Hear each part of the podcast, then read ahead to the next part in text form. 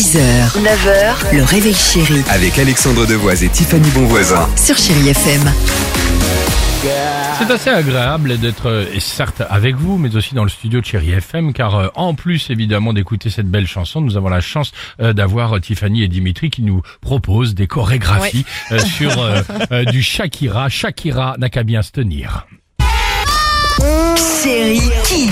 La Starac, la Starac, je sais pas si vous avez vu, c'est ce soir Non. exceptionnellement avec leur nouvel hymne au bout de mes Oh là là. rêves.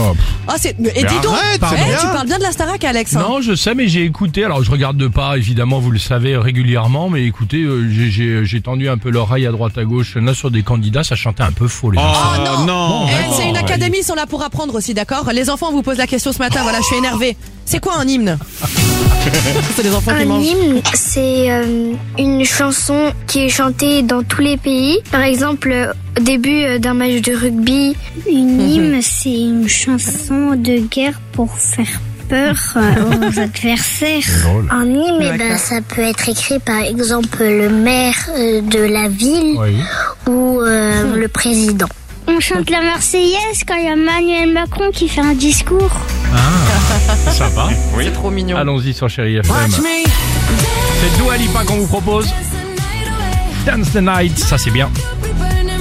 Bah pour bien débuter le week-end, ça donne le sourire. On reste ensemble? À tout de suite sur Chéri FM.